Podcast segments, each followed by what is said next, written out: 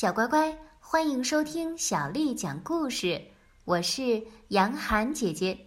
今天，杨涵姐姐继续为你讲的是《柳林风声》第二十二集。最后，河鼠总算把鼹鼠引回桌旁。正当他埋头开沙丁鱼罐头的时候，只听到外面前院传来了声音。这声音。听着是小脚在小石子上拖着走，还有慌张的嘟囔的轻微的声音，一些断断续续的句子传到他们的耳朵里来。好，全都站成一排，把手提灯举高一点。汤米，先清清你的嗓子。我说一二三以后不要再咳嗽了。小比尔在哪里呢？上这儿来，快，我们都在等着呢。河鼠停下手来，问道：“怎么回事？”鼹鼠有点得意的回答说：“哦，我想这一定是田鼠。在一年当中的这个时候，他们总是到处去唱颂歌。在这一带，他们是很有名的。他们从来不会漏掉我，到最后就上我这鼹鼠玉来。”我总是给他们喝热东西，有时候请得起，还招待他们吃顿晚饭，听着他们唱歌，就像是在过去的老时光里一样。河鼠大叫着跳起来，向门口跑去。让我们来看看他们吧。他们把门一打开，看到的是一个美丽的场面，节日的场面。在前院里，有一盏脚灯的微光照亮着。八只或者是十几只小田鼠站成了一个半圆圈，它们的脖子上围着红色的羊毛围巾，前爪深深地插在它们的口袋里，脚蹦着跳着取着暖。它们用珠子似的发光发亮的眼睛，腼腆的你看看我，我看看你，偷偷的笑，吸着鼻子，用袖子去擦。门一打开，拿着手提灯的一只大田鼠说了一声：“好的，一、二、三。”他们那尖细的声音就在空中响起，唱起了一首旧日的颂歌。那是他们的祖先在冰冻的休耕地或者被雪困在壁炉边时写的，一直传了下来。在圣诞节，站在泥泞的街上，对着亮着的灯的窗子唱。歌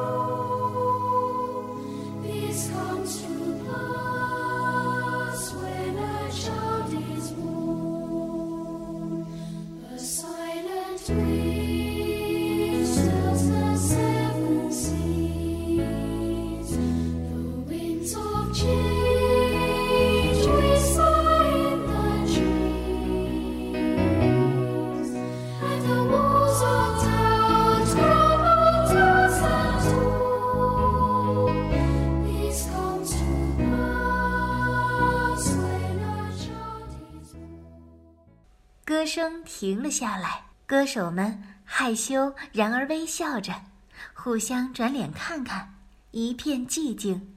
不过这只有一眨眼的功夫。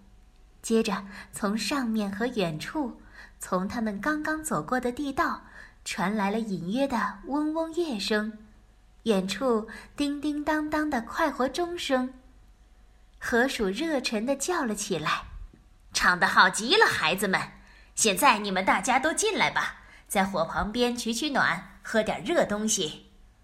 鼹鼠亲切地叫道：“对，你们都进来吧，田鼠们，这真像是过去的时光。呃，进来，把门关上，把那高背椅子拉到炉火旁边来。好，你们等一等，让我们……呃，河鼠。”他失望地叫了一声，一屁股坐在了一张椅子上。眼泪眼看就要掉下来了，我们怎么办呢？我们没有东西招待他们。正在当家做主的河鼠说：“这些事情你就交给我吧。来，这个带着手提灯的，上这边来，我要跟你说句话。好，你告诉我，在夜里这个时候还有什么店铺开着门吗？”那只田鼠恭恭敬敬地回答说。嗯，当然有，先生。年终的这个时候，我们那些店铺一天二十四小时都开着门呢。河鼠说道：“那么你听我说，你马上带着你的手提灯去给我弄来。”他们说了一阵儿，鼹鼠只断断续续的听见几句。记住，要新鲜的。呃，不，一磅就够了。你一定要买巴金斯那家的，别的我不要。啊，不。只要最好的，你要是在那里买不到，就到别的地方问问看。对，当然是要新鲜做的。嗯，不要罐头。那好，尽你的力去办吧。最后一个硬币噔一声的从一个爪子落到了另一个爪子里。那只田鼠带了一个大篮子和他那盏手提灯去买东西了，匆匆忙忙的走了。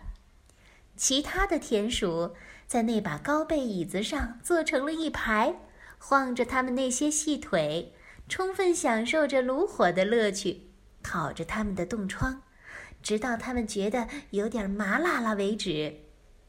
鼹鼠想引他们随便聊天，没有成功，就问大家家史，让他们逐个背他们众多弟弟的名字。这些弟弟看来都太小了。今年还不能让他们出来唱颂歌，不过他们希望很快就能得到父母的同意出来。这时候，河鼠正忙着在查看一瓶啤酒的牌子，他称赞说：“哦哦哦，我发现这是老伯顿牌，聪明的鼹鼠，这是真正的好酒啊！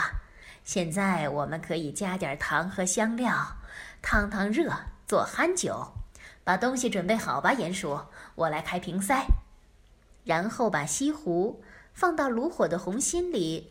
很快，哪一只田鼠都已经在喝酒了，咳嗽呃和打噎，因为只要喝上一点点的热甜酒，这个后劲儿啊就非常的大。擦擦眼睛，他们哈哈大笑着，忘记了自己一生当中曾经挨过的许多冻。小乖乖，今天的故事就为你讲到这儿了。如果你想听到更多的中文或者是英文的原版故事，欢迎添加小丽的微信公众号“爱读童书妈妈小丽”。接下来的时间，我要为你读的是唐朝诗人李贺写的《马诗》：“大漠沙如雪，燕山。”月似钩，何当金络脑？快走踏清秋。大漠沙如雪，燕山月似钩。何当金络脑？快走踏清秋。大漠沙如雪，燕山月似钩。何当金络脑？快走踏清秋，小乖乖，晚安。